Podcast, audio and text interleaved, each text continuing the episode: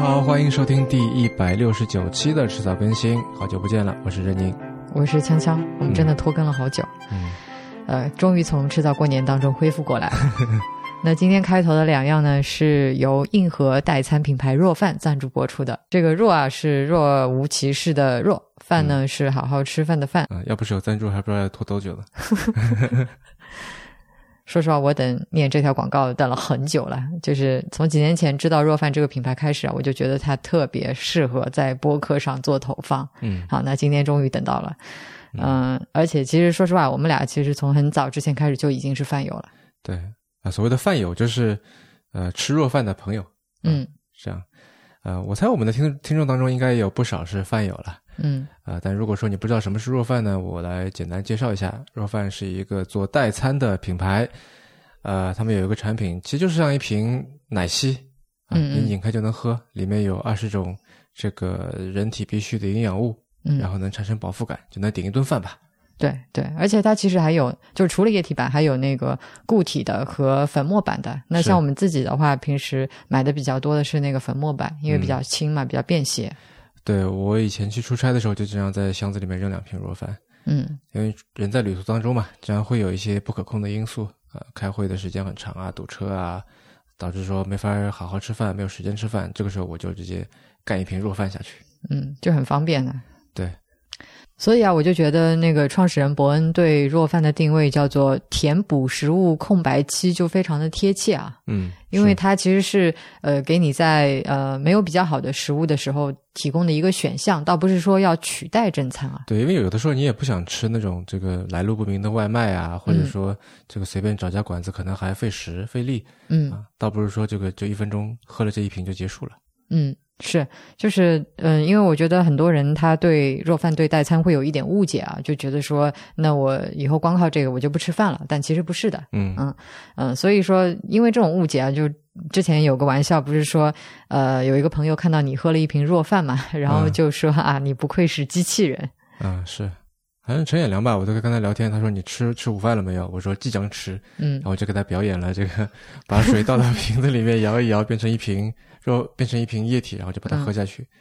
嗯、他就目瞪口呆说：“你说这就是算吃过饭了？”我说：“对啊，嗯啊，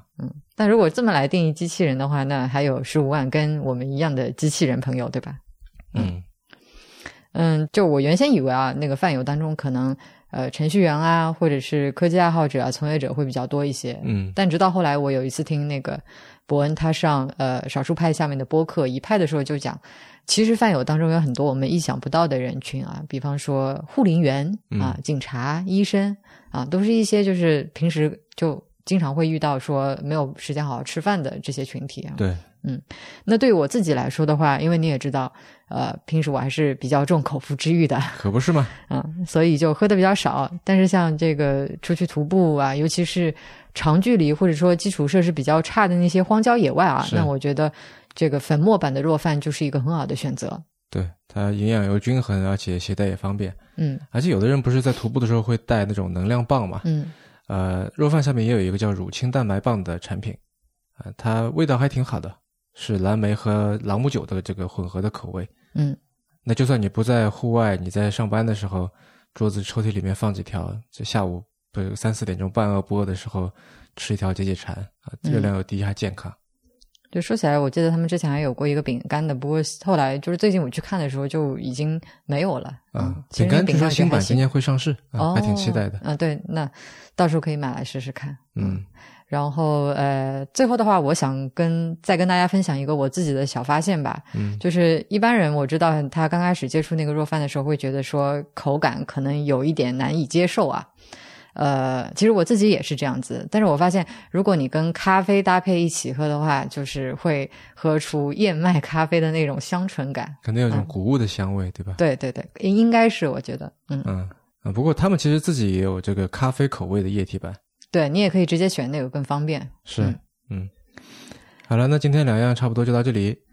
呃，如果说大家对于若饭感兴趣呢，可以去他们的公众号“若饭”去看一看啊，那里面很多文章都是伯恩他们的创始人自己亲笔写的啊，还还写的还挺不错的。嗯呃以及呢，就是如果说你没有体验过若饭，但想做一个尝鲜，想尝试一下，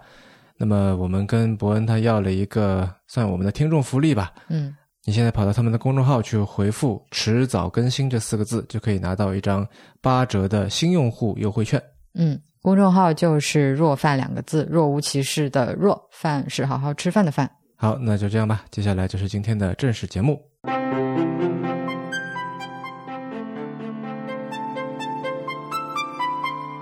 啊，今天我对面坐着一个精力非常充沛的 人。 Hello，大家好，我是自信的眉毛。嗯，你一般会这样跟大家介绍自己吗？嗯，他更像是在网络上的一个身份吧。我觉得可能在嗯网络上的这样的一个自我表达，他会让自己没那么端着。嗯我觉得不论是在之前的这个现实社会中的身份或者怎么样的时候，因为你的呃职务也好，因为你怎么样也好，大家可能会有一定的这样的一些距离感，嗯或者是一些他多多少少一定会有的。嗯但是你当变成一个网络 ID 之后，它就是一个虚拟的形象。嗯我觉得用这个这个怎么说呢？用这个 ID 在跟呃网友也好，或者是在这个在数字的世界当中变成零一的这样的一个字符的时候，我觉得它就会变得比较有意思。嗯，它不是那么的一个一个所谓的人设吧，它嗯就是一个哎、诶好像脱离了你很多一些身份的一个状态的一个存在，嗯会比较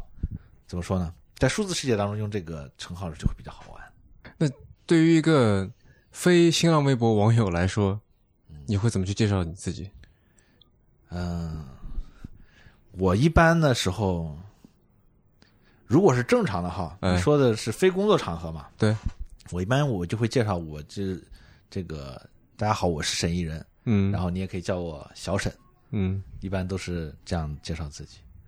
就很简单，就就这两句，就会介绍下自己的名字，包括参加那些活动或者什么也好。嗯我觉得这个就是最能代表自己。你其他的那些东西，我觉得它是一些身外的东西。我觉得可能因为那些就是，但凡你在参加活动的话，大家也都知道你是干嘛的，那我觉得不是这样。不是吗？对，我觉得你哪怕就在私下跟朋友吃饭，人家也嗯不一定需要知道你是谁。是，我觉得在这样的介绍的时候，它更能代表真实的你。一旦你带上了某个 title 或者某个的时候，你就会不自觉的在某个当中去把你的身份也好，或者注意也好，你要 care 的东西就不一样了。嗯，你这句话代表谁来说的，它就会有不同的含义和不同的解读。那是，对我觉得在这样的一个环境当中，我觉得他更愿意以这个自信的眉毛这样的一个状态来存在。它不代表别的这样的一些东西，它只代表可能我自己的一些观点和想法，这样会比较的轻松自在一点吧。我一直无法忍住去看你的眉毛，为什么叫自信的眉毛？怎么说呢？这个需要保密啊，讲出来就没有神秘感了。嗯就很多东西，我觉得包括取 ID 也好，或者是做的一些营销创业也好，嗯很多东西它被点破，或者把背后的那个东西点出来之后，它没有那个神秘感，它那个效果不好玩了完全没是吧对对嗯，就跟我看那个，其实 B 站上也很多 UP 主，你不论叫什么老番茄也好，或者乱七八糟也好，嗯其实你也不知道他为什么叫。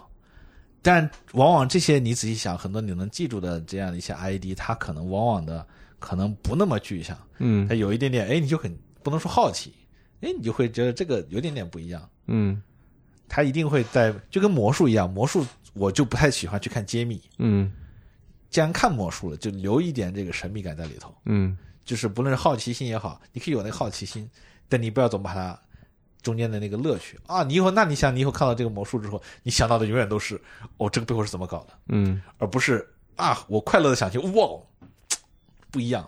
真的太惊喜了，或者是如何，那个给你的快乐感和你和拿到拿到它的这个究竟是怎么做的这个快乐感，它可能让你以后每次在看这个魔术，你都会觉得哦，我知道它是干什么。啊，你是这样理解这个事儿的？我以为就有点像是，嗯，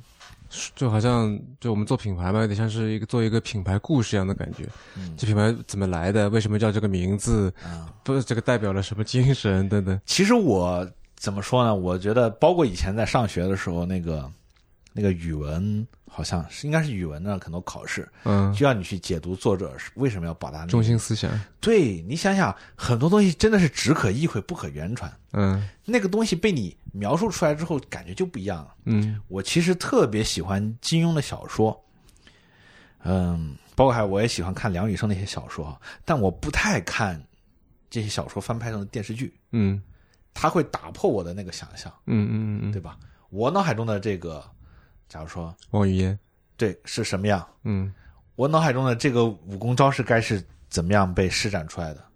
那个是不一样的。嗯但是哦，你放在那之后，人就是这样很奇妙的动物。就是我记得是个科学研究说，你对这个人见的第一面、第一印象，会决定了你对他整个生、整个这个你跟他这个相处周期当中是百分之七十的印象嗯还，是多少，反正很大的一个比例，嗯嗯超过一半的这个比例，会由第一印象决定。 对你，看了他之后，你以后总在看到之后会，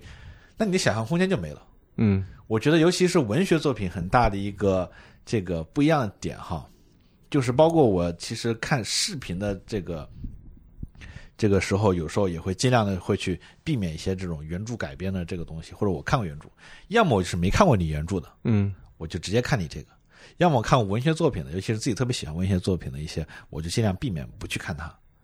它会让我的很多东西就定在那里。嗯哦，，我的想象可能就是那个样子。哎，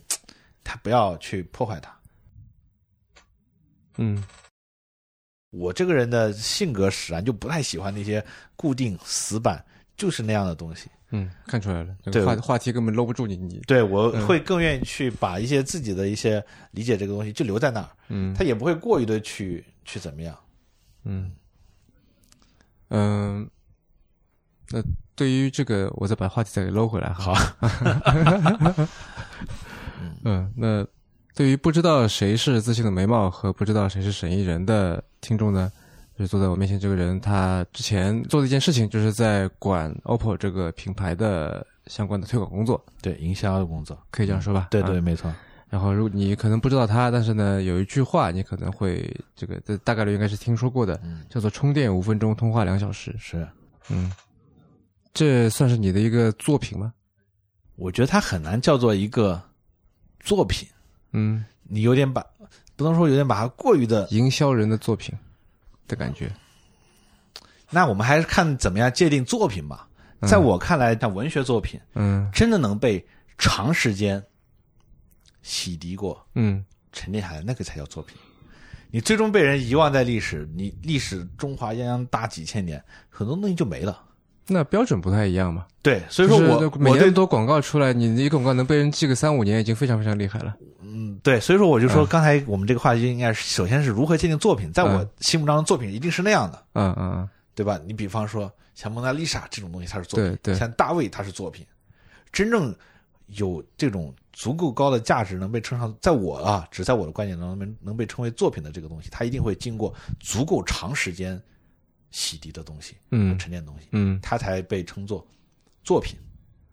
它可能只是在我看来，就是那段时间的一个呈现，因为怎么说呢，它也很难说是你一个人的作品，它毕竟是一个组织的最终的结果的嗯，呈那现当。然。那对它吧是怎么来的呢？呃，这个东西还是来源于最早的这个讲讲故事。这个闪充的这个技术哈、嗯闪充一开始在推广的时候说充电速度四倍快啊，如何如何。这个最原点的故事啊，嗯为什么我们会重点推这个东西？它有一些容我发散的讲一讲啊。嗯，在我上高中的时候，索居尼然从高中开始说起。，对这个嗯事情的缘起真的是那个时候，索尼之前有款 MP 三长得像鱼雷，嗯，我没印象。那款 MP 三的时候，嗯，反正那个时候叫鱼雷啊，我嗯忘了它嗯嗯具体的这个型号了。那个时候索尼 MP 三有个很神奇的功能，它大概就充短短时间电就可以听相对比较久，嗯你知道吗？尤其对于学生党来说，你知道那那个时候不论是 Apple 的 Video 也好，还是 iRiver 的这些东西也好，嗯你知道那个电啊，其实对于学生来说，不像现在来说，你自己相对来说有很方便的这个补电的条件。那个时候，这个设备哇，你可能没电啊，或者是个很麻烦的事情。但是哦，你课间好像充个几分钟就可以听一阵了。那时候上课或者自习课的时候，这个听个 MP 三嗯还是挺正常的事情。所以说那个事情让我留下了很深的印象。哦，我在那个时间段的时候，虽然有这个不论是三星的那个 MP 三啊，还是 iRiver 还是这样的一些东西的时候，嗯嗯哎，其实有时候特别想要个那个，嗯就是它在某一个使用场景就会特别打动你。它在我看来就是，哦，我经常在那个时候，这些 MP 三啊，或者 PSP 或者会没电的时候，它就是个很好的解决你一个痛点的这个嗯东西。嗯嗯然后第一代的闪充技术是搭载在当时的 Fine 的七上，嗯呃，它的推广可能也没有那么的响亮，关于这个闪充的技术。然后我在应该是一四年的时候，应该是一四年的时候开始负责当时的营销策划的工作的时候，我们也在有一个不能说是，首先有个很重要的任务就是怎么样把这个闪充技术推出去，它是个命题。嗯呃，因为相对来说，在那个时候它是个领先的，因为别家没有，嗯而且它是一个其实相对能解决当时痛点的一个一个技术吧，领先性的技术。嗯别家再把这个续航时间解决续航这个问题啊，续航你可以看成两个方面，要么你就是这个电池做的特别大，时间特别久，那时候嗯超长待机，手机做成那么厚的、像砖头一样的，是是是，对不对？嗯但是其实你可以换一个思路，就是把充电做快。嗯充电做快呢，但是这个话怎么跟消费者讲，怎么在沟通的时候，它其实是需要一些怎么说平时的语言。充电速度提升四倍，其实是一个很难有具象的感觉。嗯消费者在这个接受的这个过程中，他其实是需要，因为在当时的情况之下，其实哪怕在现在情况也是，消费者留给一个品牌的时间其实是非常非常少的，对吧？你我们自己做这个行业，你觉得这个事情可能重要，但在正常消费者当中，你可能真就一带而过的东西，他其实不是那么在意你的。怎么样能快速用一个简单的东西去占领消费者的心智？它其实就是像解决到应用题一样。嗯我觉得对消费者沟通，首先他能理解这个东西究竟是干什么的，对吧？然后哦，而且你在这个东西就像写作一样，写作当中有一种修辞手法叫夸张，嗯但其实它是依据事实依据的话，在当时有充分的实验室证明，它是可以在这样的一个条件下实现充电五分钟、通话两个小时的。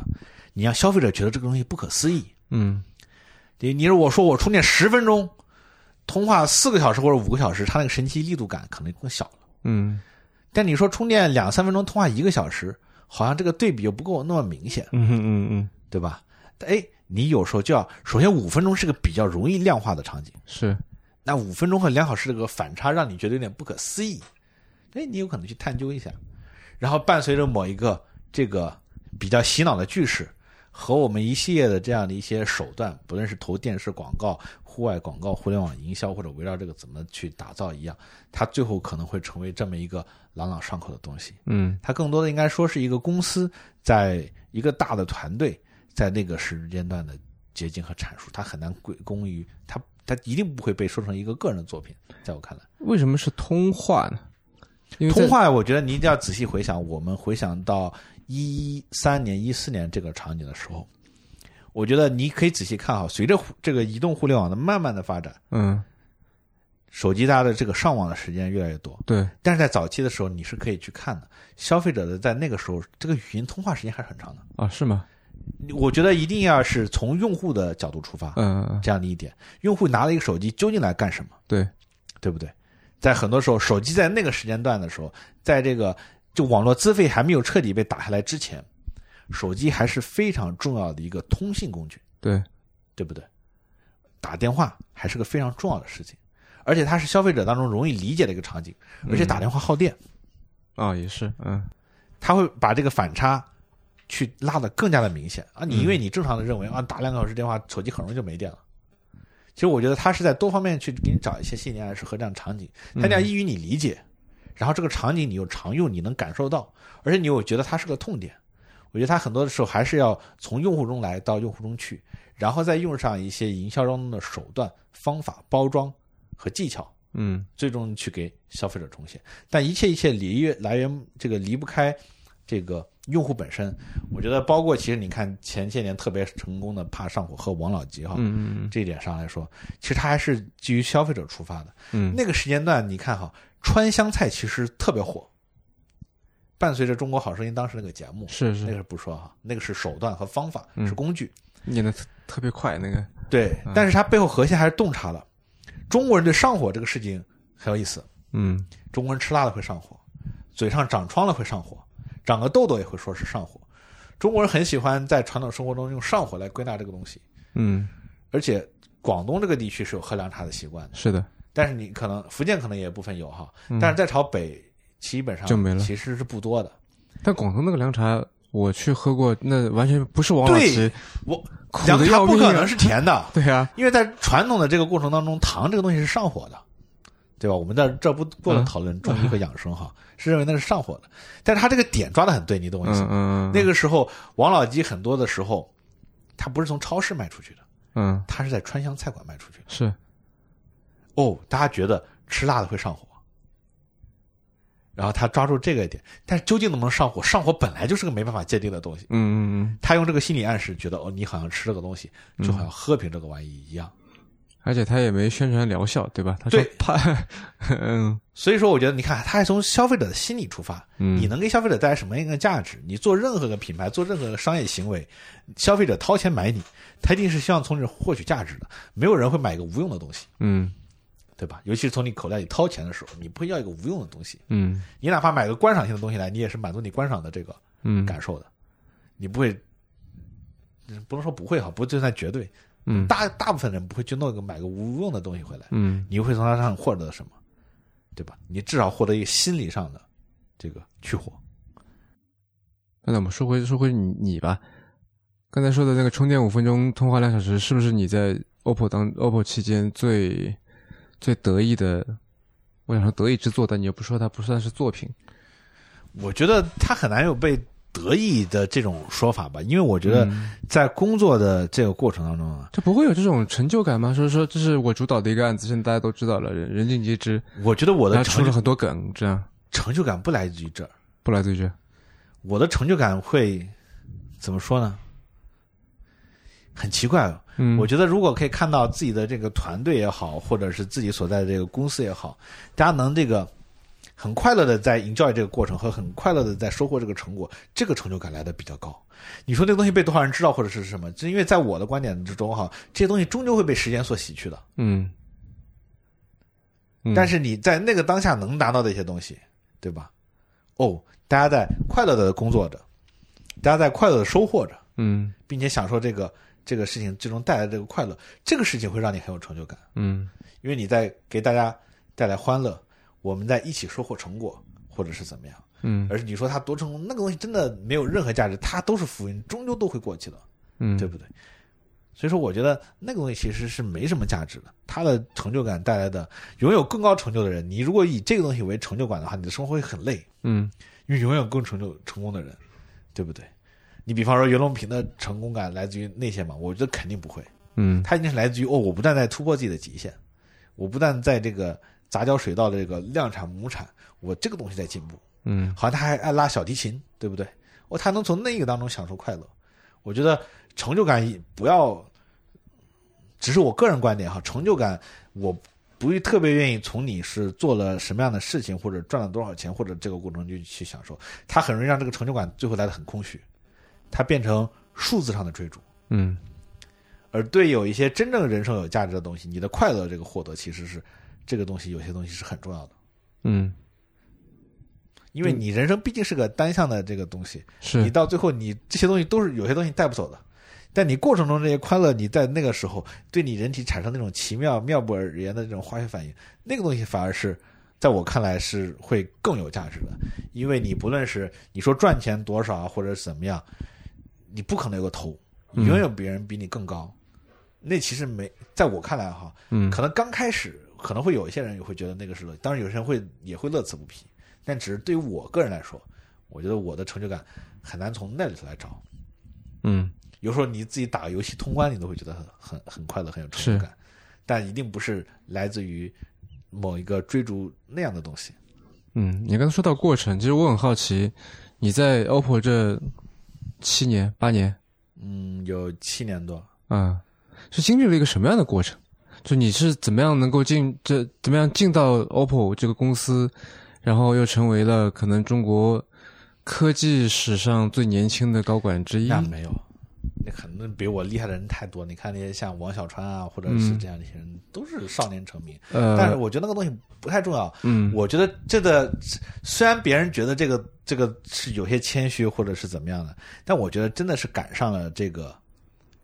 大的时代的进程，自己又恰好在当中扮演了一个角色，又接触到这个东西，又恰好在这样的一个平台，我就说了自己其实渺小的什么都不是，那那是整个公司没有这个平台，没有那个东西，我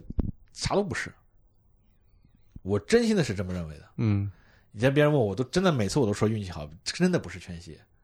我就说真的，我就是运气好，嗯赶上这个时代了。你就跟看那个大江大河一样，你就看那个宋云辉这个人一样，也就是这样嘛。你赶上时代给你带来的东西。我举个例子哈，我们不举近现代的，你哪怕你像像历史上的一些一些伟人，如果不是爱因斯坦，嗯可能有个某某斯坦，嗯对不对？我觉得一定要人人如果历史这个东西你看多的时候，我觉得人一定要相信，人在历史当中扮演的这个角色不应被过大的放大化，没有你一定会有另外一个人嗯，在扮演那个东西，只是这个时间进度的长短对和。。但是你就是你作为一个就事后诸葛亮去看的话，你会发现说啊，这个人在很多的节点就不停的在跟时代 click，对吧？都都都对对上了，都对上了。所以说我说你的他这个对上的这个时刻是什么？他真的就是有时候需要一点点运气。嗯我觉得能让我怎么说呢？我在这个公司首先找到的很大的一个快乐点是价值观的同频，嗯就是我觉得在这个过程中的感受很好。这公公司一直在强调这个这个本分哈，我觉得大家对本分理解首先不太一样。我们单讲我们在这儿的理解，还是回归到事情的本源，抓住事情的正确方向，我就隔绝外在的压力。我觉得这些东西是我在我自己的这个过程中会非常认可的。你把外界的压力隔绝掉了，回到尝试啊，每个人对本源的理解是不一样。你尝试回归到你能理解的本源，嗯然后找到它那个正确的方向，你在享受这个过程，它有点像真理探究的过程，嗯或者像自我自我的那个探究的过程，嗯就很有意思。我觉得这个过程，尤其是这个文化上的这个这个事情，对我很吸引，也就是当然了，我觉得也来自于这个老板他们的一些这个表现也好。那所以，我记得你在呃 OPPO 的上一份工作是在小米，对吧？对，是我大学第一毕业的第一份工作，我一共就过大学毕业的时候就做两份工作，啊，在小米待了一年半左右吧，因为肯定没到两年，就是嗯期权什么，我记得当时没要，我后来就离开了。嗯就是机缘巧合，你说没有什么特别的。当时我觉得我周边的朋友什么都不理解，哇！你知道，在一二一三年的时候，那时候真的是超火的公司，对，但就对我突然来说就没兴趣。就像我说的，你不论是薪资也好，或者是啥也好，那个东西很难让我，我从中一旦获得不了快乐之后，这个事情对我来说就没吸引力。嗯有人说你站着说话不腰疼，说你现在这个这个收入也还可以了，你有了一定的这样积累之后，我当年没有社会积累的时候，没有这样积累的时候，我也放弃了很多东西，我就离开了北京，然后就来单独来到深圳，嗯因为我觉得那个东西在我来说真的没有那么重要。就我虽然知道这个话在很多人听起来很凡尔赛哈，这个很站着说话不腰疼一样，但是我觉得一定还是要在当中去寻找一些快乐。比方说，尤其我在这个，尤其我在去年的四五月份决定这个这个停下来嗯，歇一歇的这个时候，因为发现身体有很多的一些一些毛病也好，尤其我有这个这个神经头痛，然后我的这个胃有很多的地方有一些的糜烂性的胃炎啊和这样的一些问题，包括肠这个肠胃消化和这个神经都有一些不好，有些是老毛病，有些是长期积累下来的，然后就会发现身体上有一些这个东西啊，就会让你很难在你这个过程当中，你在工作和这个过程中去阻止你去寻找快乐。嗯就像我说的，那你其实你放弃的东西是很多的，在别人看来，不论你的收入也好，你的这个东西也好，但是在我看来，你歇一歇、停一停，没什么大的问题的。我觉得，就像我说的，在我看来，人生就是场马拉松，嗯，你不知道终点在哪儿，你也不知道时间点会卡在哪里停掉，嗯但是你唯一能过程中，我觉得你就认真对待好这个过程就行了。结果这个东西，它不论来什么样的结果，你学会享受结果。但你如果你把你的这个追求就变成那个结果的时候，人生可能会变得不但是压力也好，会让你变形，然后还是让你在当中无法体会快乐。我觉得很容易就变成这样。嗯当然了，这只是个人的一个状态。我觉得每个人在社会当中，他都会有不同的这样的一些追求和想法。嗯，因为我自己也是出身于我们家庭也就是个普通家庭，我父母还在小时候离异了，我跟我母亲去这个成长起来，家里也没什么钱，我也没有毕业于名牌的大学，没有什么。但是在我一从从开始到现在来，我觉得一定还是要追求，就我说的，在别人很多人听来可能是站着说话不腰疼的事情，但我觉得正是在这个其中，可能就是刚才你说的，正好和那个点卯上了。因为我在过程中始终去追求，它让你自己能否感到快乐。嗯我一直这个，呃，我应该是在高中的时候，突然有一天自己不能说想通了，哦，我大概明白，我知道为什么，我希望我这辈子在我咽气的那一瞬间，嗯我觉得我这辈子没白来，我可能就是我觉得我这辈子对我活的这个没这个，可能说活的还可以的定感义觉吧。跟保尔柯察金一样的，对，我觉得我没白来，我嗯不一定要做成伟大的成就，但是我在这个过程中是去享受这个过程的。嗯不要把它变成一个压力任务，变成一个 KPI，变成一个什么样的东西去完成的时候，那你人生多没意思。嗯这是我的一些简单理解，话题好像扯远了哈。嗯，没有这个，嗯、那为什么是 OPPO 呢？在小米之外也有很多别的选择。啊我觉得还是文化，就是价值观这个事说你情。来都还没来，你怎么知道它有什么价值观？我觉得这个价值观这个东西不是靠嘴说的，嗯，嘴上说的价值观是最不可信的。对，你一定要看别人怎么做。我举个例子哈，嗯就是包括你在这个刚开始和 OPPO 的人在交流的时候，就是认识的时候，你可以从他的一些谈话和对问题的一些理解。我举个例子吧，简单的例子，嗯我私事会对每年假假如说哈，嗯你今年只在这个公司干了一个月，嗯你今年的年终奖本来是该给你发，假设哈，假设给你发十二万的年终奖，嗯你只干了一个月，他会把给你发一万，在发年终奖的时候给你打过去。其实没人要求你这么做，嗯这也不违反劳动法也没要求，对吧？嗯那他还会还是会这么做。有些这样的事情就会哎，你知道这让这公司变得有一点点不一样。你哪怕离职的员工，假如你本来今年该十二个月啊，当然嗯是我说了，你不要任何事情讲绝对，他可能在操作过程中有一些问题，但嗯他会对哪怕你一月份离职，你该有的年终奖还是会有。嗯我是刚才只是举例一个这样的情嗯嗯况，嗯嗯很多人你因为多少可能当然总会有这种想法，是，我就不去纠结那些细节，但还是会给你，你毕竟为这个公司还是干了一个月，嗯对不对？我觉得这在很多公司觉得可能就不可思议，对吧？是，哎，但我就觉得这公司就有点与众不同，嗯，他好像就有一份自己的那个坚持，自己对那个对的事情的那个理解。所以你当时听到这这些传言，没有传言，这个是在入职后面的过程中才知道的。那所以你为什么会去呢？这我就在说，你要去了以后，你才会知道啊，有这个有这个有这个，去的时候我就跟是你什么打动了你，让你大老远的从北京跑到了深圳，加入人生地不熟的跑到一家公司里面去？我觉得这个很难说特别打动吧，因为我觉得在当时的这个聊天和这个过程过程中发现，其实大家对品牌的理解和这个追求是不一样的。就我说的，大家这个公司会在不停的去尝试去思考，我产品的本质是什么，我能带给消费者什么，我究竟想打造什么样的品牌。嗯就是看似哇，你卖的很火，外面很多大家就 OPPO 营销做得好或者如何如何，但 OPPO 内部对产品的这个要求是非常高的。嗯，老板可能连财报看的看的是看看财看财报和看收入的时间，绝对没有他看产品的时间多。嗯哎，这点是不一样。比方说，你再看为什么他的这个手机啊，大家说无论是对细节和对设计的这个处理，就会变得比较有意思，嗯就会有一些不同于其他品牌。他的确在追求这个东西，哎，这个东西就是你喜欢的，你就会莫名的就去对上眼，嗯对吧？因为我在那个时候，OPPO 那个时候发布了一款手机叫 Find 五，嗯我就很喜欢它那个下巴，啊，有一点点坡度啊，正面白色的，你知道吗？我举个例子啊，Find 五当时第一次有那个息屏美学，手机的这个屏幕正常来说它不会是全黑的，嗯它会在下面不论是你那个液晶也好，它会泛的一些淡蓝啊或者淡淡灰的颜色，是，它为了整个正面屏幕好看，在里头刷了一层油墨，让整个屏幕在熄屏下的时候呈现全黑的状态，那是要成本的，你跟消费者也很难去沟通的。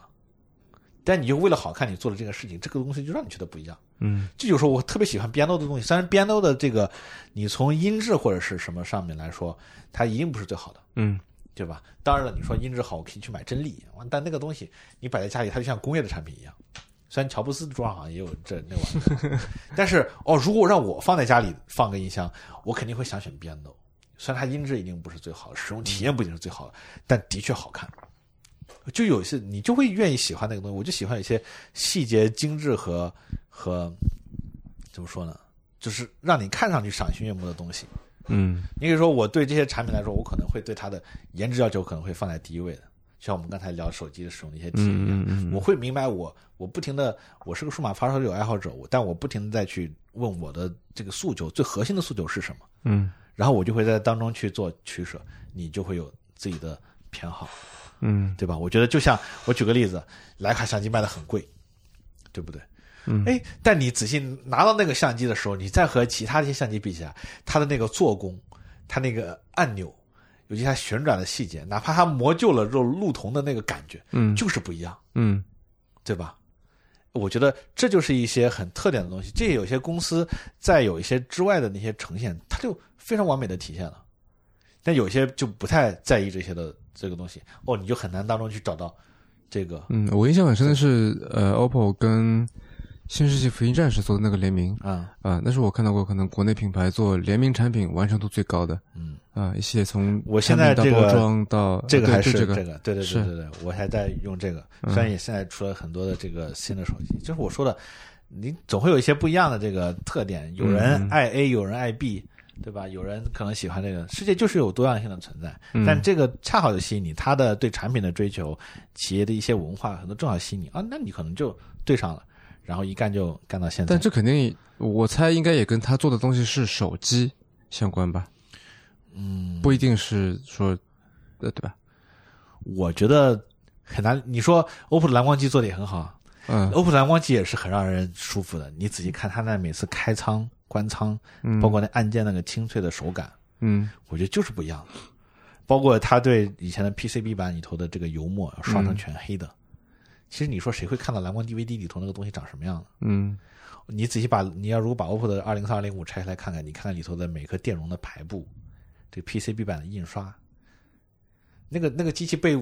被网友热捧是有原因的。嗯你如果真的是个发烧友，你摁到拿到那个机器，你体会到的那个感觉，就我说的，跟拿到徕卡相机你在手里的感觉就是不一样，嗯对不对？你有些公司它就会背后有一些奇怪的要求，包括跟这个我们 E CEO 共识一样，他真的看产产品的时间，这个线条究竟该怎么样，是不是有时候肉了，或者该怎么样的时候，这个时间真的很多，比关心公司那些财务报表什么时间多多了。嗯在我的理解过程中，就很有魅力。我觉得这公司很吸引人的地方就在这些这些点上。嗯它就很容易让你觉得哦，你好像找到。我觉得不论是手机，我觉得从小的时候到现在，数码产品，不论游戏机啊，各种各样一样，音频产品和这些东西啊，我觉得你一个公司有对待产品这样的一些这个美的追求的时候，哎，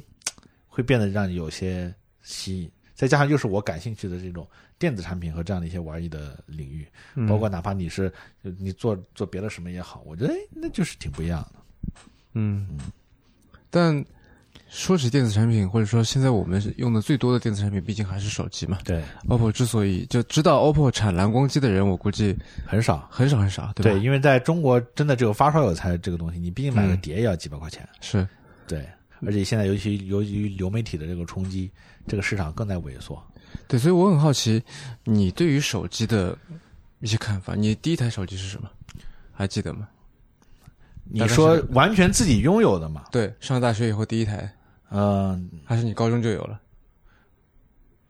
如果这样界定的话，那我觉得第一台手机应该是 E 三九八嗯 Moto 的一个机器，嗯那个时候 Moto 还是很那个火的。但你知道小时候家里人其实那个手机，我就很喜欢玩手机啊，这个新的呢，还是家里人用剩下来的新买的。啊？因为在那个之前，我是对 MP 三耳机这些东西很感兴趣的。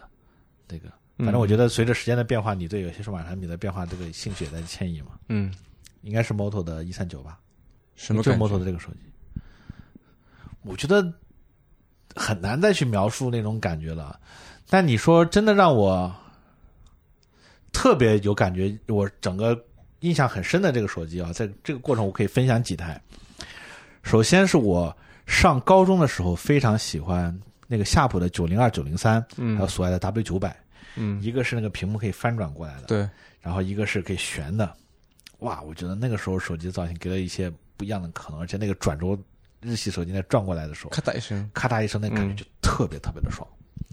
虽然那个东西很笨重，很像砖头，但是那个当时那个夏普的屏幕也是非常的好，但是掉漆特别的烦人。嗯那个机器我很喜欢，然后后来买了一个索爱有个没有摄像头的手机 W 九百，嗯一个超薄扁扁的那个音乐手机，嗯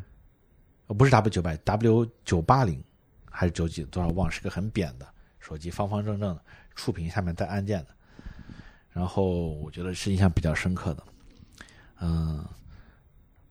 我在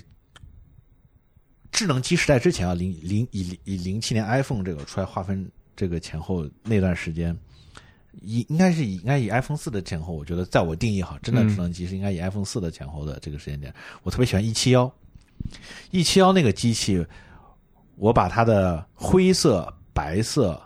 黑色、红色全买了一遍。为什么？那个机器那个导航键那个金属导航键会掉漆，嗯我这个人就特别的强迫症，不能说强迫症吧，那个一掉漆之后，我就要把它这个手机卖掉，然后再买台新的，就很难受。我看到那个掉漆，我就非常的不爽。诺基亚那个做工的确很不行，嗯，但那台机器非常轻薄，扁扁的，全键盘的输入效率特别高，嗯电池也耐用，哇，金属的质感也很好。那时候我是很喜欢的一台一台手机。然后当然了，就是 iPhone 的第一代产品，其实第一代的 iPhone 做工有些粗糙，其实把它拆开之后，嗯里头这个，其实在我看来，iPhone 3GS 是一辆很成功的产品，但如果我真的界定哈，在我心目当中，智能手机的这个分水岭就是 iPhone 四这款产品。一零年了，零九一零年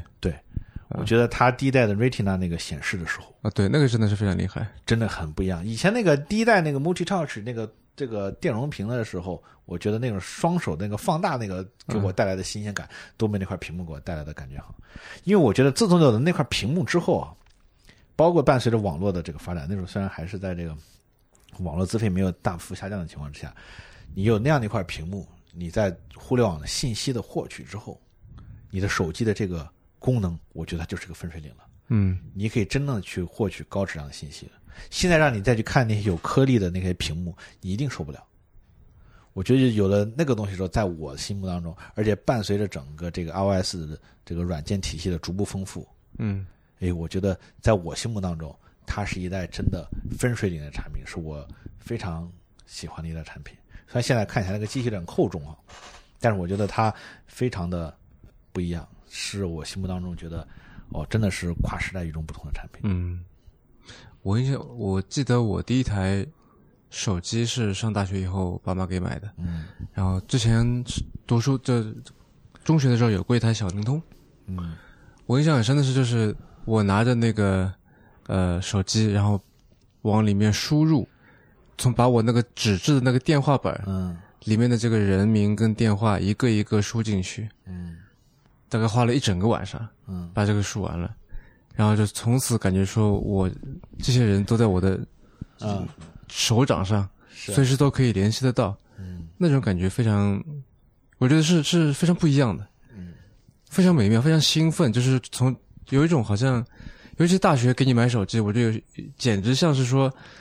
怎么说，老爸给你递支烟这样的感觉，还有啊就是对对你成人的一种认可。是小孩是不用有手机的嗯，你现在一个人出去了，去读书了，所以要给你买个手机，嗯类似这种感觉。对，因为对于我来说，我说了，我对这种很多物件就有天然的一些兴趣。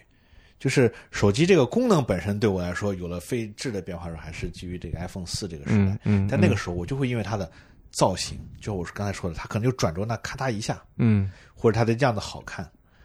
那个东西对我的体验，因为你沟通和这个东西，在我看来，它没有那么的神奇。因为嗯我记得家里很小的时候，家里那个时候，因为家里也是做生意嘛，那大哥大很很早就见，家里电话也很早就装，就嗯联系这个东西，这个东西呢对我来说没有那么强的吸引力。嗯但我就喜会对那些物件本身感兴趣，比方说，尤其我我最喜欢的一代 Apple 的是那个 Apple 的 Video，嗯就那个透明亚克力面板，嗯有黑色、有白色、有 U two 限定版的那个背面嗯我是知金道属嗯光面的，嗯那个东西当时在我看来，虽然不论当时的这个 iRiver 或者是怎么样 iAudio 那些韩系产品音质或者什么如何如何，不论是当时这个 iTunes 如何如何难用，因为当时中国没有其实那种正版的买这个的环境啊，iTunes 其实在当时很很没有那么好用，嗯你，还要自己去用 CD 来抓轨，再导进去如何对如何。对，但是那个机器的本身给我来说，真的让我感觉太好了，就是表面那个晶莹剔透的感觉，然后滑动的时候，你知道那个转那个转盘那个音效咔嚓咔嚓咔嚓那个在那个从耳机里传出来到那对对个对对，剧中非常享受感觉，非常的行云流水的在切割。哇！你在那选歌，那个咚咚咚，你你有时候单玩那个东西都会让我感觉很爽，哎，这是一种恋物吗？你觉得？可能算是某种，嗯我就喜欢这种哇，真的会让你体验特别好的这样一些东西，或者一些做的特别精致的一些东西。你看我去年买了一台徕卡相机，我可能连照片一百张都没拍到，嗯但我有就喜欢把玩一下它。那个金属的感觉，那个每一个那个按钮到那个卡到那个位的那个感觉就是不一样，嗯对，它会让我觉得特别的爽。就是你知道吗？有时候我到现在都没有买这个这个特斯拉那个车。嗯虽然它的技术就是我一直说那个驾驶自动驾驶技术啊，包括它的三电还已经很先进，但每次一坐进去那个内饰嗯，那个方向盘你就受不了。受不了， 真的就受不了，嗯哇，就让我真的不行。我去试驾了好几次，就想尝试下手好几次，就是下不了手。嗯就会让我觉得，嗯，再等等看，再等等看。但我觉得它现在在逐渐变好，之前因为可能是这个美系车的一些原因，它有些东西就，但它也是在变好啊，哈。所以你受不了的是什么点呢？就是呃不这么说吧，它要变得什么样你才能受得了？你加一些什么桃木啊那些东西吗？不是，我觉得呃，我很喜欢雷克萨斯的车，哎，我也喜欢保时捷的车，就是德国人和日本人在做这些过程当中，就是那种精细精致的感觉。嗯经得起推敲。就我说的，好的东西，它可能要第一眼看上去美，但它也有可能第一眼看上去不美，但是它一定是经得起推敲的。就是说，它能被时间所沉淀下来的。你看 B N O 的很多设计其实是这样的。嗯你现在再看那 A 九，你造型都不用换，来来回回更新四五代了，嗯就是很好看，对不对？但功能这东西你是可以迭代的，你功能不可能一下做到完美的。是但是设计上很多在追求细节，比方说它那个编织物的那个网罩，嗯手摸上去的触感，那个支架撑下来的感觉。但我觉得那个 A 九号一直让我有一点，我就特别不喜欢，就是它那个电线从后面伸出来之后，你始终避免不了看那个丑丑的电线。嗯，那没办法呀。对，但就是那就我说的设计当中的一些不完美，嗯，但我觉得那个东西就是会让我每次哦看到就很头大，就不喜欢。就把它放在插头旁边。对你可能会找某个方式去、嗯去去隐藏它。我喜欢那种哇，你乍一看，你说 A 九，你不用放它出声音，你甚至都不用接电线，你就放在那儿，就像个艺术品一样。那个东西就会让你很喜欢。嗯我觉得这只是个人的在取向的一些不同，我我会愿意为有些东西牺牲掉有些东西，因为你不知道，你知道不可能有完美的产品的，嗯对吧？但是你要知道自己最重要的那个东西依次是什么。嗯，那还是说回手机，又被你扯出去了。嗯手机，我前段时间看到妈哥们说苹果也在做折叠屏了，我觉得哈，有这以么个消息。哎以我的理解啊，就是你对于这样的一些头部厂商，他会去做各种尝试，是，但最终是否把它推向市场和什么时候商业化，以这个技术能达到某种的要求的时候，是否在商业化，那是不一样的。就像我说的，你每个厂商都会做很多先进的这个叫预言的机型，嗯对吧？你预言的机型做做了，你可能开始尝试了，你什么时候把它市商业化、市场化呢？那是另外一个时候的事情了。但是我觉得，就是伟大的企业一定会不会停止探索的脚步。啊是，但是我我在说的这个点，这就是说，就是哪怕是苹果去做的探索，也只不过是折叠屏而已。它说不定有很多东西你是不知道的呢。就是我我首先说一点哈，嗯我觉得你不可能一个企业永远在创新的巅峰上，但你也不可能永远在一个低谷上。我不是在说一个企业，就苹果作为一个企业，而是在说手机作为一种产品。对，就是我说你可能看到它的或者听到的消息，他在做折叠屏，也许他要做很多尝试的探索，你不知道的，嗯对不对？就是我觉得每个厂商根据自己的实力，就包括财力也好，你对供应链、对研发和对各种能力掌控的不同也好，你可能会有一些不同的这个预言。也许那只是我们知道的预言，就也许手机未来不一定是这个固体呢。嗯，我举个例子啊，它也许会变成什么？不一定是固体，什么意思？它可能是个 glass，它可能会是个眼镜吗？嗯嗯。哦，我还你说是变成我还变成液体了，啊就感觉我说不，那可能是个手上的物体啊，嗯啊你懂啊吗啊个物，体物体啊啊它可能会变成另外一个形态，嗯它也可能，嗯对吧？你看我们小时候看那个《龙珠》一样，嗯哇，那超级赛亚人戴的那个一样， 嗯对不对？但是你不论是语言的交互这个能力，当然你在这个总用语音交互，其实在非私密环境用语音交互其实挺傻的。嗯 嗯但怎么样会去解决这个问题？它伴随着技术和各种各样的一些进步，我觉得它有一段时间就会有一些技术的一些大爆发，但有一段时间它就会相对沉寂。现在的手机市场，我觉得相对来说平静了很多。一方面是因为，首先在操作系统上基本上就变成两个大阵营了，嗯不太会有本质的区别。但各家的这个可能安卓阵营有会自己对它优化的好用与否啊，嗯或者是否满足自己的用户的特点与否也好，就是哦，你好像你换了个新手机，来来回回装的还是那些软件。嗯对吧？这个新鲜感一定程度上在这这个降低你对它的新鲜感。另外一方面就是本身的这个硬件的这个半导体技术、电池技术，材料学技术它发展遇到瓶颈了。嗯我举个例子，接下来限制这个这个手机发展的很大一份就是材料，还有电池，对吧？哎，材料的这个东西，你好像现在来回只能对，你形态有变化，你医药材料上有变化，但材料科学的变化它是基础科学，它需要花很多的时间，是它有可能到某个时间点它才会带动这个东西来，嗯对不对？所以说，我觉得它就会相对陷入，对整个行业来说，它都会陷入到一个相对的平稳期，也许到下一个爆发期的时候，又是某个时间节点，对不对？我觉得嗯强求不来。但我觉得永远怀着美好的期待。现在看到的所谓的屏下技术啊，什么卷轴屏啊、折叠屏，我觉得它都是在这个长河过程中的一些小的尝试而已。那你觉得接下去五年会怎么样？会会哪些东西会出来？还是就跟现在差不多？五年不好说，我觉三得年？三年之内，我觉得不会有本质大的变化，嗯还是会在这上做一些尝试性的探索。但这我这样说了，材料科学这个东西一旦有了突破，嗯，再到它的这个商业化应用，它一定会需要时间。但这个东西，我觉得的关注的变化，它会对这个行业的影响可能会很大。嗯对不对？尤其是像比方说电池，电池技术已经很多年没有本质上的进步了。电池不论是体积、充电的这个效率嗯和啊等等等等，我觉得它都会在这个影响，但那都属于基础科学的研究，它没有那么快。也许你改变电池技术，那诺贝尔这个奖就等着你了，对不对？但是我觉得那些东西一旦做了，人类的每次工业革命，你不论是这个早期的这个这个蒸汽技术的运用也好，还是电力规模大规模普及也好，你一定都是伴随着某一些大的。你看现在的工业革命来自于半导体技术的变化，嗯它一定会伴随着某种大的一些改变和提升了之后，才会有一些本质性的改变。嗯，所以说，在我看来哈，五年真的太远了。从三年站回来看，不会有一些所谓的，至少在我看来不会有革命性的突破。但也许呢，说不定会有。哦，那换句话说，手机在我们生活当中扮演的角色其实也不太会有太大的变化，我觉得它可能会越越来越重要。越来越重要。对，现在还不够重要。我觉得现在来说，我举个例子哈，哎，就像比方说这次的这个健康码这个东西一样，嗯，你不觉得手机变得很重要了吗？是，你没有健康码，好像大脑都寸步难行了。嗯手机这个角色的重要度有没有在你生活提高？你如果不在这个玩意，你可能哪儿都去不了了。嗯它比身份证重要多多了，对吗？嗯就我说的，它重要程度随着网络建设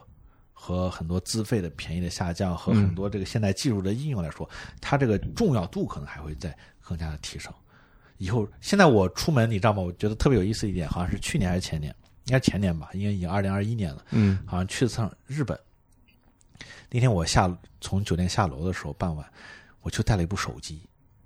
啊，真的特别不方便。然后结果我后来本来好像去买东西还想溜达一下，后来又跑回去拿了现金和卡。嗯哼，这在在两个国家好像手机的重要程度就有点不太一样了。是。我在中国已经习惯了只带一个手机出门，日本对也可以啊，用那个 PayPay。但那个时候我就没搞那些嘛，嗯嗯对吧？但其实哦，好像我们这更方便，你其实打开二维码就行了。嗯，对其，实像日本对菲利卡的这个要求，它其实它的 NFC 是个特别的东西，菲是利卡有是，专门的成本的这个东西，嗯对不对？因为我觉得啊，你看，包括我们的这项类似于微信和支付宝的这些变化，包括现在你在深圳驾照可以用电子的，身份证可以用电子的，嗯车辆行驶证可以用电子的，以前还要在以前还要在车上贴个年检标签，在车上放行驶证，现在深圳这些都可以给你做成电子的了。嗯你车上不用放这些东西，哎，挺爽的。我觉得它的重要程度可能伴随着这个信息化的越来越进步，它的重要度可能会越来越高。嗯。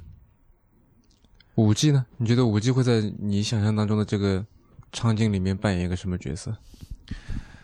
五 G 首先，我觉得它对整个国家的中工业化的这个互联网的建设会有非常大的影响，因为这个东西怎么说呢？物联网层面呢？对，因为我举个简单的例子哈，五 G 这个东西啊，它伴随着速度的提高，它一定会带着这个相对功率的一些网络功率啊和相关的一些提升。嗯手机电池没有发生本质的变化之前，对吧？你看现在五 G 手机很多变得很厚，要么大家想办法再提升充电技术或者如何嗯如要不何给，你自动切换一下？对，要么大家平常都给你待在四 G，你现在用的五 G 手机大部分是待在四 G 网络的，对不是对？是，就是我说的这个技术呢，它对很多你在其他一些状态电量供应充足的状态下，不，假如说我举个例子，可能对未来的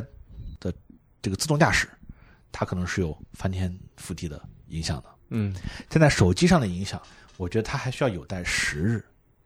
有待时日，它一定是需要什么？永远是设备走在技术的前面的，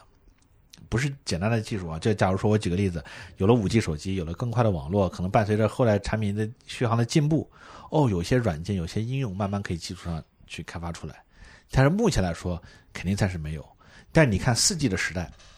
对于类似于微信啊、支付宝这样的一些应用，其实它的这种重要程度一下就大很多了。嗯尤其是手机支付的这个东西，你可以快速的用网络再获取一些东西，嗯包括对于类似于抖音、快手这样的超超级 APP 来说。但是你想想，你五 G 哦，你可能看高清视频更快或者怎么样，它没有对你这个本质的使用体验或者给你带来价值对有这个提升，但说不定会有别的。嗯但是我觉得这个东西一定先有了这个东西，才会有不同的这样的一些有创意的人、有想法、有能力的人去做出来很多的东西，对不对？嗯所以我觉得还是对未来抱出一些的期待，但它很难在我的想象力的空间当中给出一个特别好的答案吧。嗯而且我觉得整个网络铺设也需要一定的时间，现在好像也只有一线的城市和一线城市的核心的地方才有五 G 的。五年之后未必铺得好，对，而且那个成本很高，对那个成本比四 G 的基站贵很多。是而且铺得多，对，因为五 G 它只能相对覆盖相对小的区域，它的频段和它的这个收发速率问题。能耗也大。对，但我反而期望啊，首先这个希望五 G 能在类似于自动驾驶和这个相关的上，说不定自动自动驾驶驶是因为它这个频率高嘛，对所以反而更加适合。对，啊而且它的这个用电限制的功率场景也都会好很多。嗯嗯嗯，你大学是学什么的？我学的海商法，什么东西？海商法海就商跟法。船舶航运、啊航海贸易相关的法律。所以你是学法律的？对，大学是学法律的。嗯，那你为什么会来干营销这行？怎么说呢？我因为在大学毕业了之后啊，虽然也这个受家庭的这个呃要求，也象征性的去考了一下类似于什么国考啊，也去找了一些工作，但我嗯发现我对那些东西没兴趣。我觉得我还是想要去干个自己有兴趣的事情嘛。我当时觉得我对数码电子产品很有兴趣，尤其那个阶段对手机。我上大学的时候兼职也在卖手机啊，给自己搞一些零花钱，在那些手机的卖场做兼职。的嗯这种销售，我就特别的想选择手机行业。但是你让我去搞研发、写代码那个东西，我不擅长。嗯我后来看了一看，我能搞什么呢？然后又能和这个有充分的这个哦，好像我可以，因为我觉得我对消费者有理解，然后我沟通能力也还行，逻辑思维也还好，诶，我尝试从这儿入手吧，然后就开始搞这个。我觉得还是基于兴趣出发，嗯并没有过多的说我就要做营销，然后我只是说哦，我好像只能做这个。对，但是我觉得还是要选择自己一个感兴趣的事情。你为自己感兴趣的事情在投入、在付出的时候，那种快乐的感觉也好，那种收获的感觉也好，是不一样的。我以为你会想去成为一个产品经理，就你刚才说的那种热爱，让我感觉好像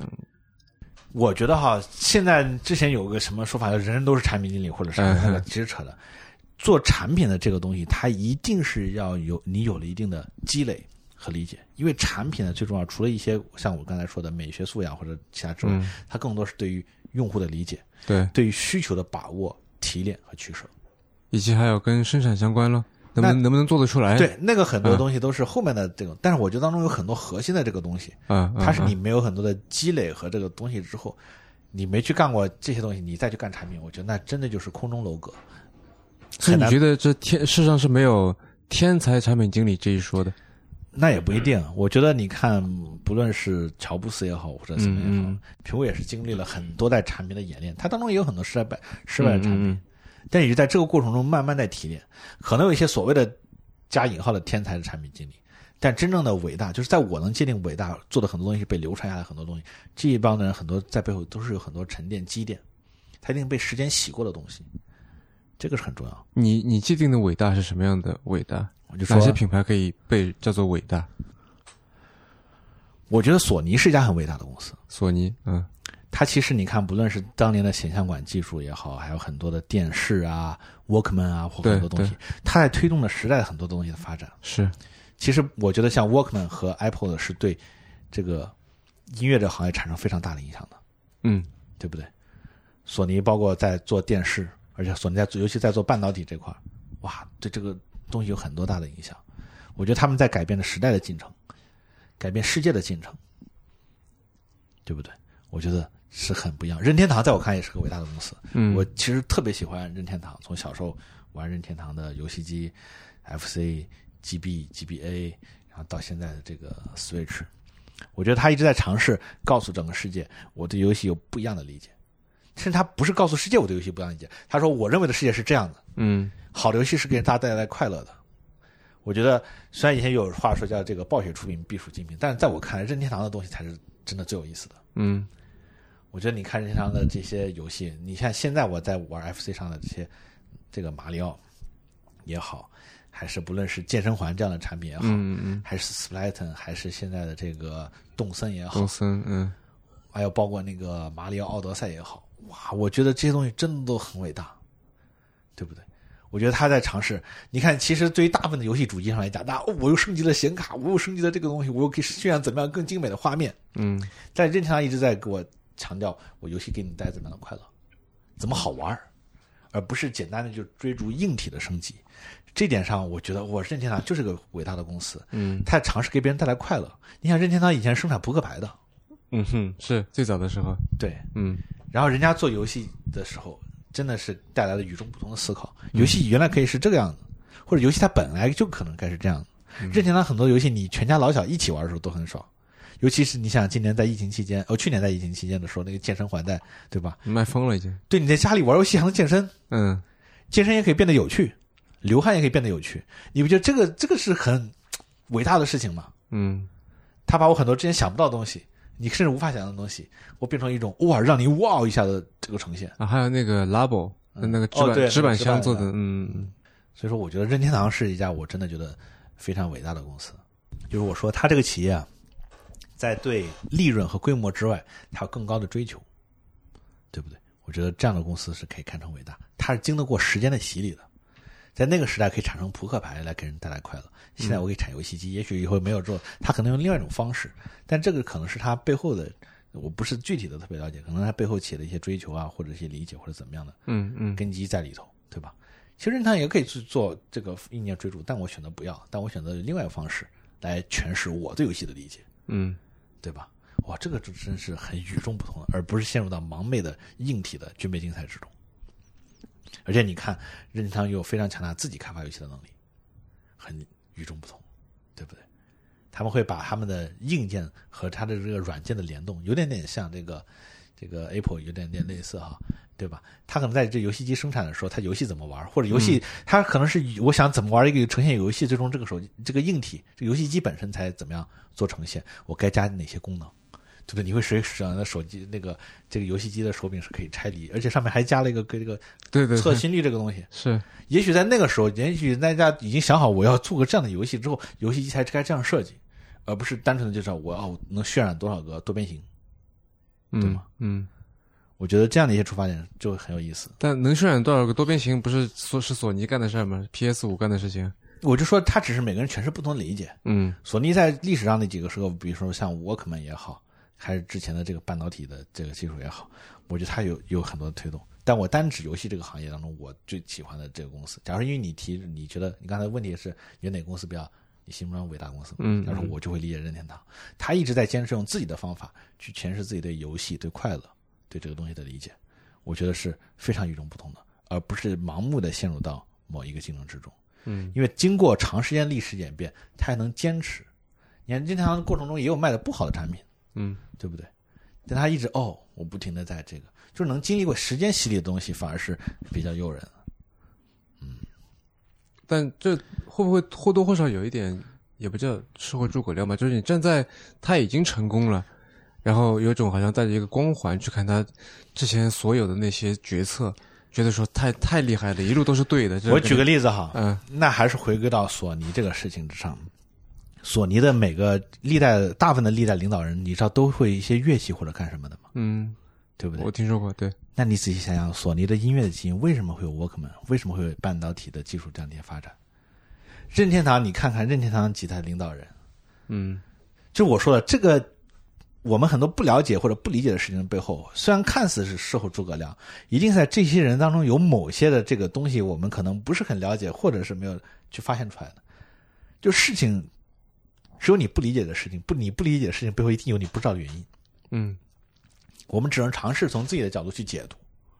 我觉得它称不上是是否有诸葛亮，但至少呈现的时候，他一定是坚持了某些东西，才会有最终这样一个，嗯否则他很容易被就被拐走了，就不是现在这个样子了。他就跟搞投资一样，嗯对吧？好的公司是可以经历过时间洗礼的。就说我再举个很简单的例子啊，就是买一个股票啊，包括最近当然很多人也在看这个东西。如果我们被股价的波动再去影响这个投资过程中，其实就会变得比较怎么说呢？投资这个游戏就不好玩。嗯投资游戏好玩一点是什么？我可以站在未来看现在。嗯比方说，中国很多企业讲说我要做百年老店，或者要做多少多少年、一百多少年的企业哈。嗯但你看，中国历史上，包括现在的上市公司，有很多是穿越了很多时间的这样的企业，茅台算是一个吧，算对吧？嗯还有一个这个，因为我最近这个这个身体的原因在吃那个片仔癀，我觉得这公司也很有意思嗯啊，也是一个穿越了时间的公司，虽然也是这个去火，但我觉得因为中药和中医这个问题涉及到很多大家不同的理解，嗯这我不是盲目的反谁，我也不是不是盲目的支持谁，我只是对觉得这家公司比较有意思。嗯，但我觉得你看很多公司，它慢慢就可以穿越着，就跟可口可乐一样。可口可乐的业务模式很简单，我就生产饮料和水，但其实我是给带来一种快乐的消费的感觉体验。嗯尤其在夏天的时候，打开一个冰可乐，我觉得那已经超脱于味觉了，它带来的是一种精神上的愉悦。嗯夏天的时候，你想一罐冰可乐，外面三四十度的上海街上，哇，你光听见那呲的一声已经很爽了，咔，对不对？嗯那个时候已经带一种神经上、大脑的，就给你反馈。虽然现在人人都讲这个什么糖不健康，没事，那可能有无糖饮料或者是什么，但是这个肥宅快乐水或者是怎么样一样，它已经是可以，大家把它跟快乐再联想，嗯就跟我觉得可口可乐也是一件伟大的公司一样，就是这种能穿越时间的公司会比较有意思，对不对？它可能无论是股价，股价的波动其实没意思，但投资什么，你究竟在投资什么？嗯，这个才是投资当中的快乐。你买公司跟你选择交什么朋友是，在我看是一样的。你愿意交什么样的朋友，你愿意买什么样的公司，嗯那我就知道你是什么样的投资行为。嗯，那所以你是就你你所说的这个投资是非常长线的，对，长期那持有的，对，所以说我觉得投资不能这样简单理解哈。投资在我看来，就是我觉得是个很有意思的事情，它就像做手机、做产品和做这个是一样的。我是个投资非常集中的一个人，我其实在过去很长一段时间之间买股票的时候都是单调，就投资一个。啊，全仓在一个一个股上，对，然后就买着就买着吧，就放着，然后最多的时候也就是两三个，那你维持多久呢？你不用维持多久，你买了就可能就不卖了。买了不卖了，对我说的投机游戏那嗯是另外的事情，就是我说的股价高低的那个那是投机游也戏，感觉这个但投资可能就是不卖了。这个像收藏一样的感觉，对，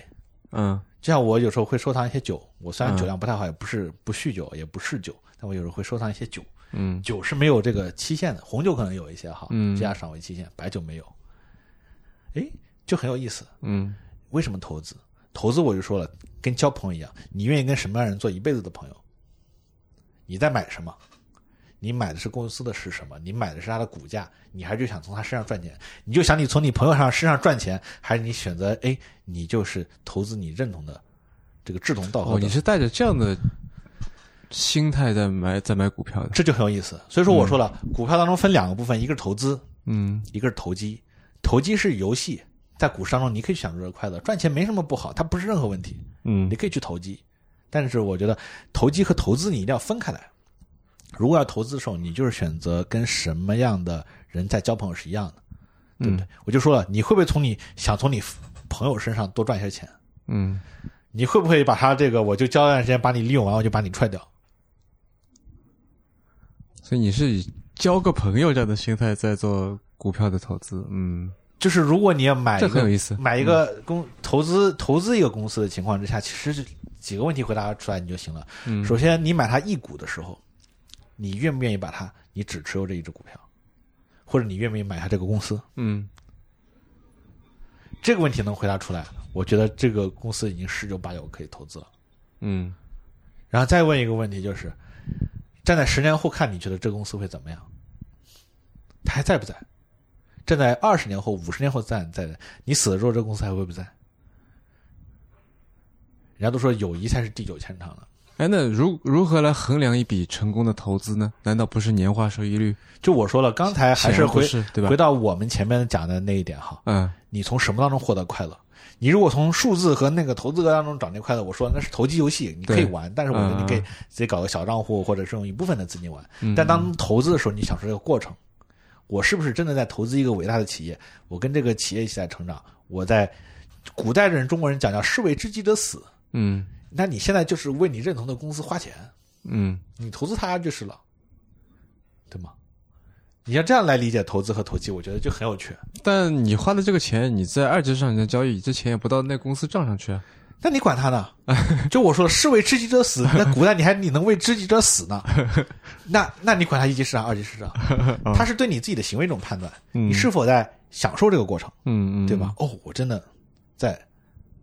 那个是不太一样的。嗯我觉得就会比较有趣。你再这样看，我觉得你把投资选择，就像你有意思选择什么样的朋友是一样，你愿意和嗯什么样的人，对吧？你走的时候，你等你人走的时候，你钱一定是带不走的。嗯，对不对？那你选择与什么样的人为伍呢？哎，这个意思。投机是个游戏，我是觉得它依然是可以玩的，它不冲突。嗯但是你在这个过程中的选择会变得非常重要。嗯，你不停在说投机投资，我想到一个一个很老的冷笑话，是说投机和投资有什么不一样？然后说就是一个是北京人说的，一个是广东人说的，嗯这是纯粹就是一个口音的梗，哎，不说了。嗯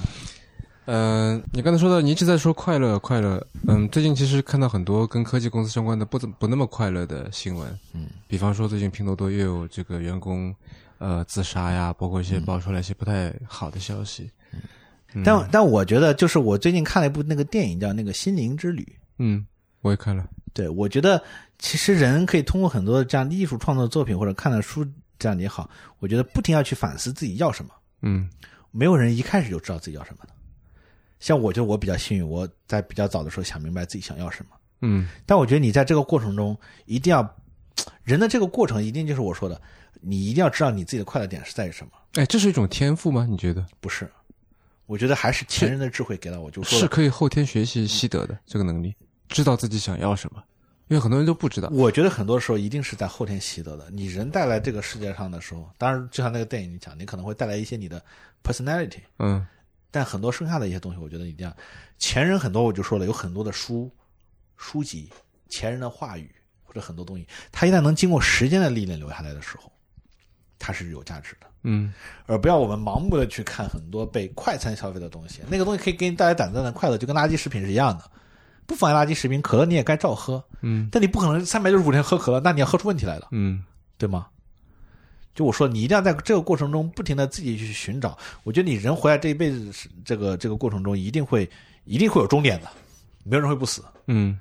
但在这个过程中，我究竟在寻找什么，寻求什么？我觉得不停要去反问自己。是，但是我也跟一些年轻的朋友聊过类似的话题。我说你要确定自己喜欢什么，因为我也是一个，我觉得我很幸运，我是一个知道自己想要什么的人。嗯，但是他说，那我我觉得不知道呀，要么就是我觉得什么都很好，或者说我觉得什么都很没劲。所以我就觉得这个东西一定是要不着急，慢慢来。很多人都想说，我立马就要达到什么，我立马就要 get 那个结果。嗯你凭什么就一下就知道你喜欢什么呢？对不对？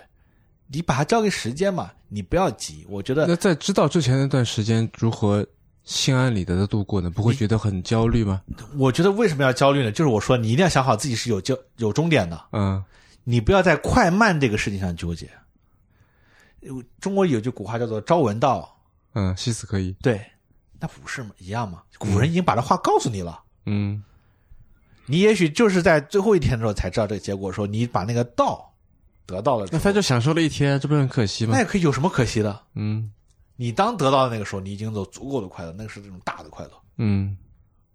这个东西是看着很虚，但是我就说了，人一定不要着急。我们现在把很多事情都很急，我立马就要达到那个，然后我就要按照那个走，嗯凭什么呢？你玩过俄罗斯方块对不对？嗯你不可能总是都是方块或者长条给你掉下来，嗯人生不也就这样吗？那俄罗斯方块你中间堆的再惨，你慢慢只要你控制好节奏，你你依然可以把它削到只剩一层。嗯对吗？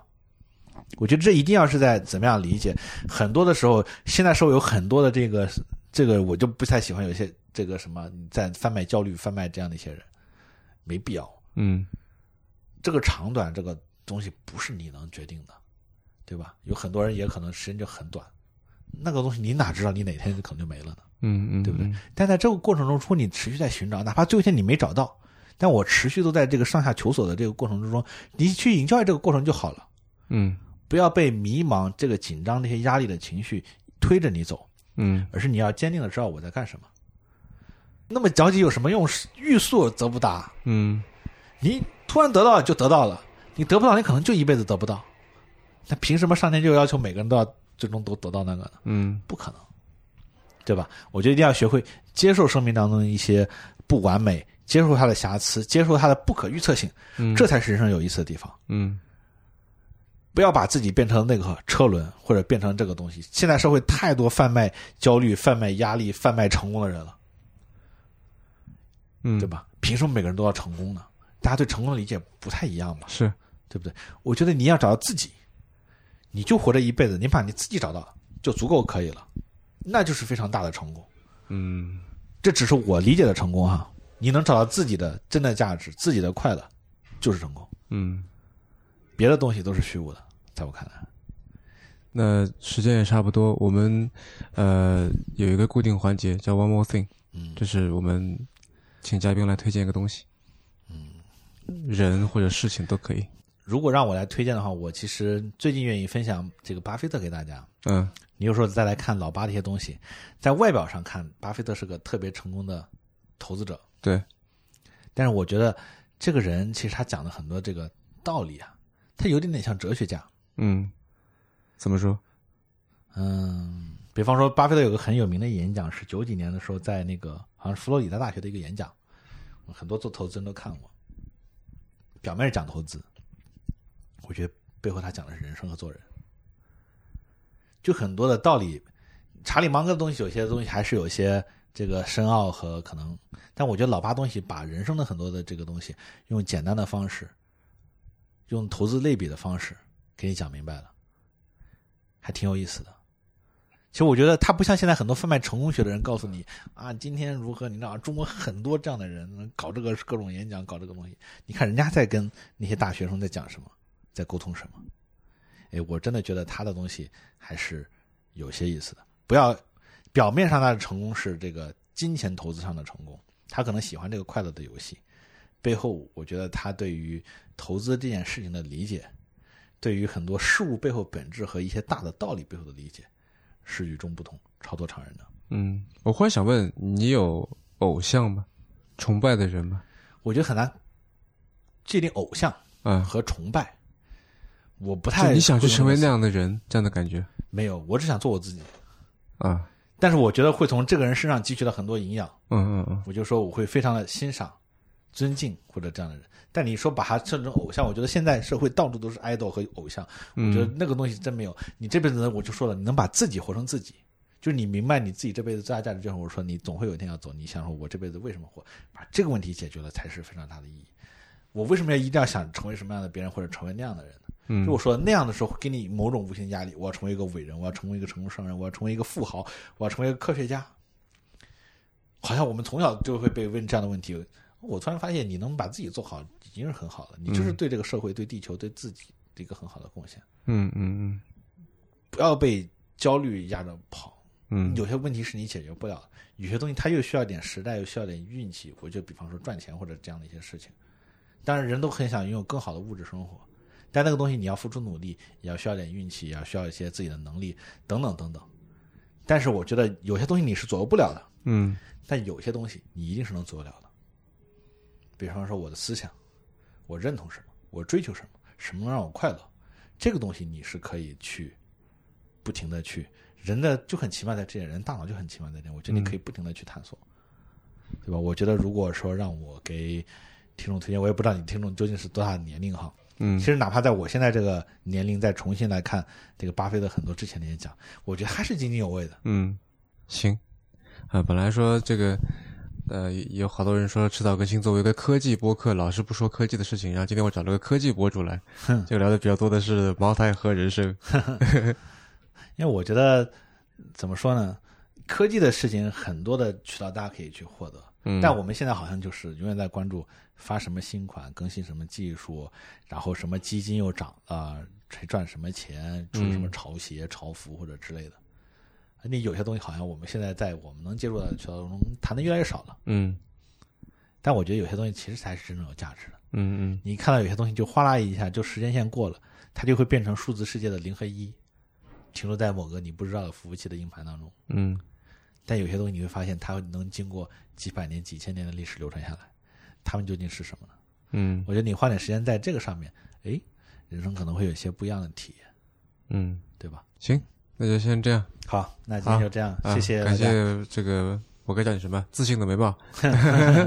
行过来那做谢客，好，嗯，谢谢大家，嗯，再见，嗯，嗯再见，拜拜拜拜